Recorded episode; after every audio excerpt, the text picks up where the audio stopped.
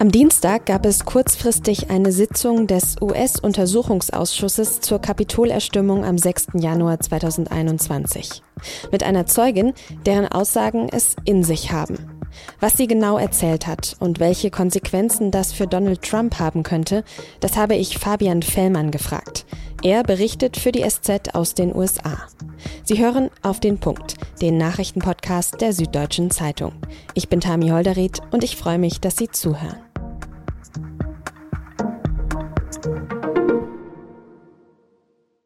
Am Dienstag, etwa 13 Uhr Ortszeit, da geht Cassidy Hutchinson mit erhobenem Kopf in einen Saal in einem Kongressgebäude in Washington, D.C. Es ist der Saal, in dem sie an diesem Tag vor dem Untersuchungsausschuss zum 6. Januar aussagen wird.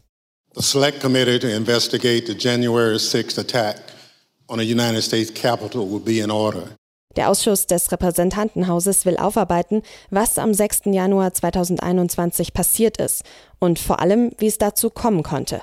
Damals haben Trump-Anhänger ja gewaltsam den Sitz des US-Kongresses gestürmt und behauptet, die Präsidentschaftswahl sei gestohlen worden. Cassidy Hutchinson ist Mitte 20 und sie hat im Weißen Haus als Assistentin von Trumps Stabschef Mark Meadows gearbeitet. Ihr Büro war nur ein paar Schritte vom Oval Office, also von Trumps damaligen Büro entfernt. Und deshalb, sagt sie, hat sie es mitbekommen, wie Trump und seine Mitarbeitenden einen Putschversuch vorbereitet und dann am 6. Januar 2021 ausgeführt haben. Sie erzählt zum Beispiel, wie Trump damals selbst zum Kapitol fahren wollte, obwohl der Secret Service ihm damals sagt, dass das nicht möglich sei. The president had very strong a very angry response to that. Trump sei sehr wütend geworden, sagt Hutchinson. Er habe getobt. The president said something to the effect of, I'm the effing president, take me up to the Capitol now. Ich bin der verfluchte Präsident, bringt mich zum Kapitol, soll er gesagt haben. Und dem Fahrer dann sogar ins Lenkrad gegriffen haben.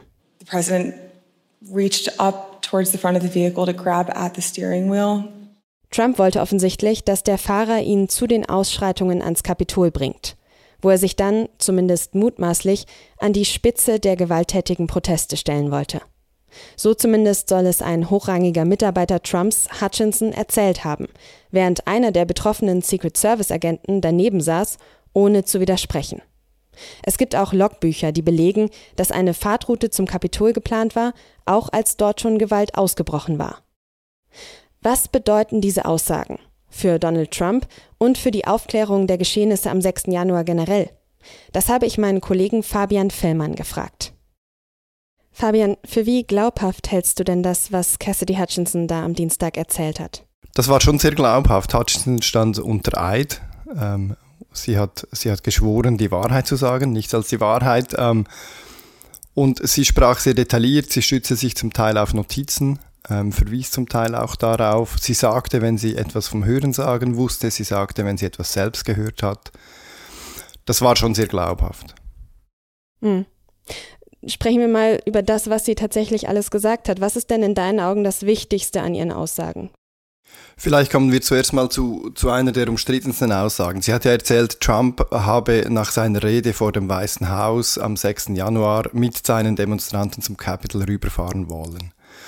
Und sie hat gesagt, dass sie das, was sie da sagt, nur vom Hörensagen weiß. Es kann also sein, dass da im Detail etwas nicht ganz so passiert ist. Das Beast ist ein sehr großes Auto. Ich weiß nicht, ob man da aus dem Passagierbereich wirklich in, ins Lenkrad greifen kann. Aber Trump war wütend, Trump war außer sich, Trump wollte zum Capitol, wollte dort mit seinen Leuten die Macht übernehmen. Und er wollte dahin, obwohl er wusste, dass die Leute, die dort sind, gewaltbereit sind und auch entsprechend schwere Waffen trugen. Ja, Trump verlangte sogar, dass man die Leute in den gesicherten Bereich seiner Demonstration reinlässt mit Waffen. Er verlangte, dass der Secret Service die äh, Magnetscanner am Eingang abbaut, die Sicherheitsschranken abbaut, damit die Leute mit Waffen rein können und mit ihm zusammen zum Capitol ziehen konnten. Er wusste, Trump wusste, dass die Leute Sturmgewehre hatten. Trump wusste, dass die Leute Kampfmotor trugen. Trumps Stabschef wusste das. Alle waren darüber informiert und Trump hat sich darüber hinweggesetzt. Das heißt, wenn man diese Situation sich jetzt mal vor Augen führt, war dann die Eskalation am 6. Januar gewissermaßen geplant, kann man das so sagen, oder zumindest in Kauf genommen? Nein, das war geplant. Das ist jetzt aus Hutchinsons Testimonial sehr, sehr klar herausgegangen. Am 2. Januar bereits hat Rudy Giuliani davon erzählt, man werde am 6. Januar zum Capitol gehen.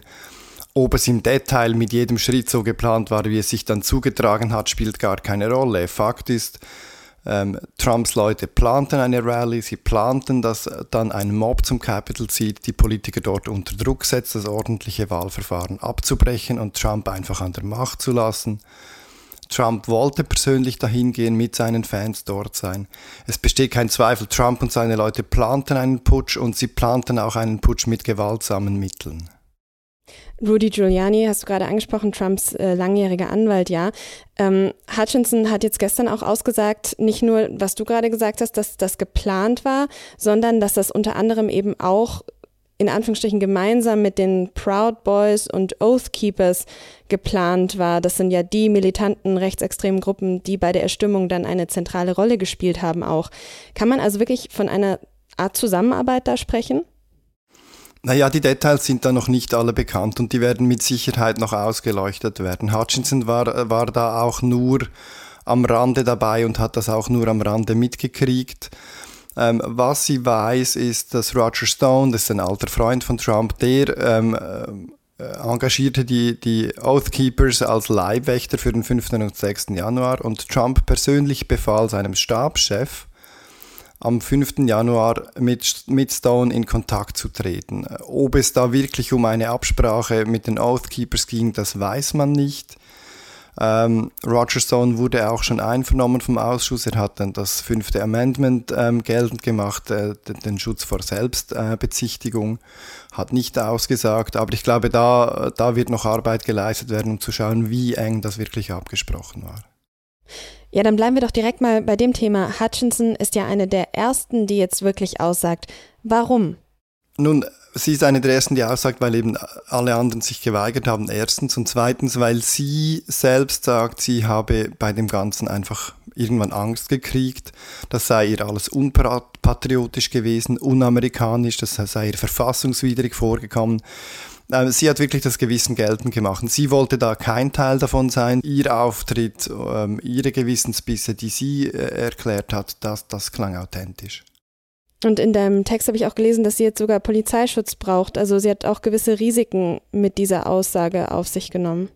Ja, genau, das ist das eine, oder? Ähm, durchgeknallte Trump-Anhänger, die jetzt auf Zeugen losgehen. Äh, und das andere ist das, der ganze Machtapparat äh, rund um Trump, der die Leute bedroht. Ähm, die Kommission hat das, der Ausschuss hat das auch angesprochen, hat gesagt, Einige Zeugen, mit denen wir gesprochen haben, haben gesagt, sie seien kontaktiert worden aus Trumps Umfeld. Man habe ihnen klar gemacht, Sie selbst würden so lange geschützt, wie sie auch selbst die schützen soll, würden, die sie müssten, also die Mächtigen schützen, Trumps Entourage schützen, nicht aussagen, die Details nicht offenlegen, wie das Hutchinson gemacht hat.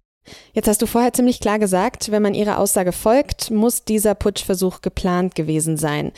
Heißt das, jetzt ist auch tatsächlich genügend belegt, inwiefern Donald Trump mit drin hängt in den Ereignissen vom 6. Januar 2021? Es muss sicher weiter ermittelt werden, aber es gibt zwei Antworten auf diese Frage. Die eine ist die juristische. Reicht es, um Donald Trump ähm, ähm, Aufruhr, ähm, Landesverrat etc. Vorzu, vor, nachzuweisen und ihn, und ihn zum Beispiel zu einer Gefängnisstrafe zu verurteilen? Dafür reicht das nicht, was Hutchinson erzählt hat.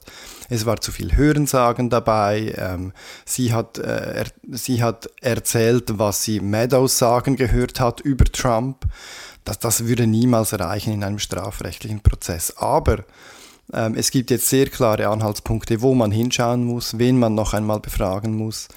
Wer weiß, ob das irgendwann mal zu, ein, zu strafrechtlich genügenden Belegen führen wird. Aber politisch, das ist eine ganz andere Frage. Ich glaube, da hat Hutchinson jetzt wirklich eine Tür aufgestoßen, damit, damit wirklich reiner Tisch gemacht wird und, und geschaut wird und gesagt wird, was Trump alles wusste. Es ist denkbar, dass auch andere Leute aus Trumps Umfeld jetzt dann doch noch Aussagen werden.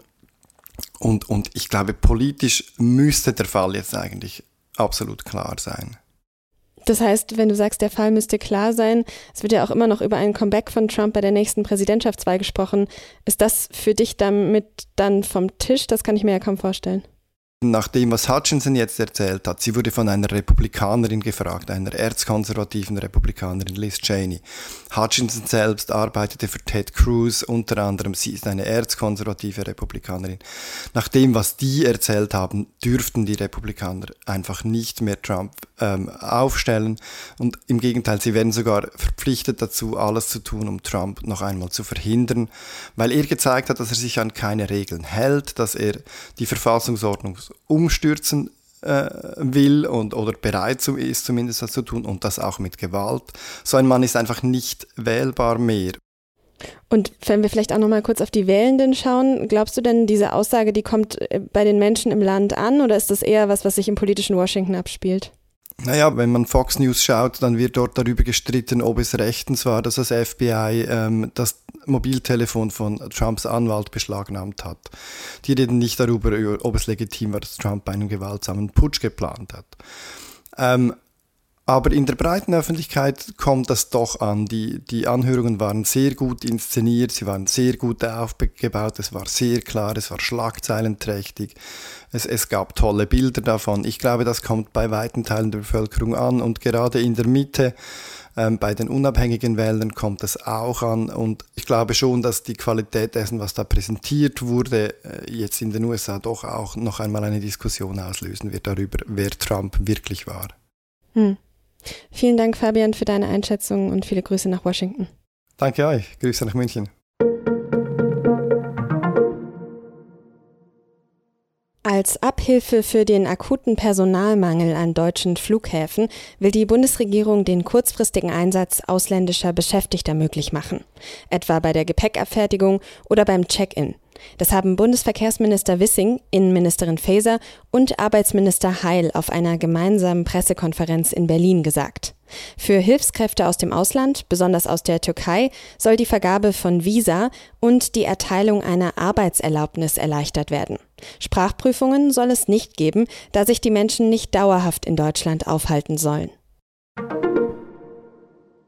Die Staats- und Regierungschefs der 30 NATO-Mitglieder sind in Madrid zu einem Gipfeltreffen zusammengekommen. Um die Weichen für die Zukunft der NATO zu stellen, vor allem auch der nahen Zukunft, die weiterhin der russische Angriffskrieg in der Ukraine prägt. Es ist außerdem bereits ein neues strategisches Konzept der NATO verabschiedet worden.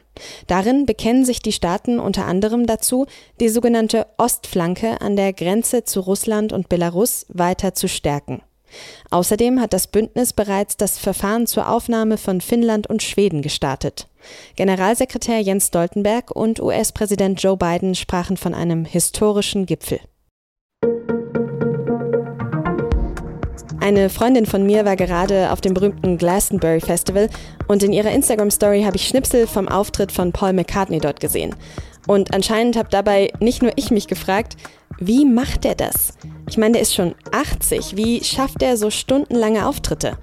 Mein Kollege Michael Neudecker hat das messerscharf analysiert und schreibt in der SZ von morgen über Augen-Yoga und Fitness im Paul McCartney-Style. Redaktionsschluss für Auf den Punkt war um 16 Uhr. Produziert hat diese Sendung Immanuel Pedersen. Ich bedanke mich fürs Zuhören und sage bis zum nächsten Mal.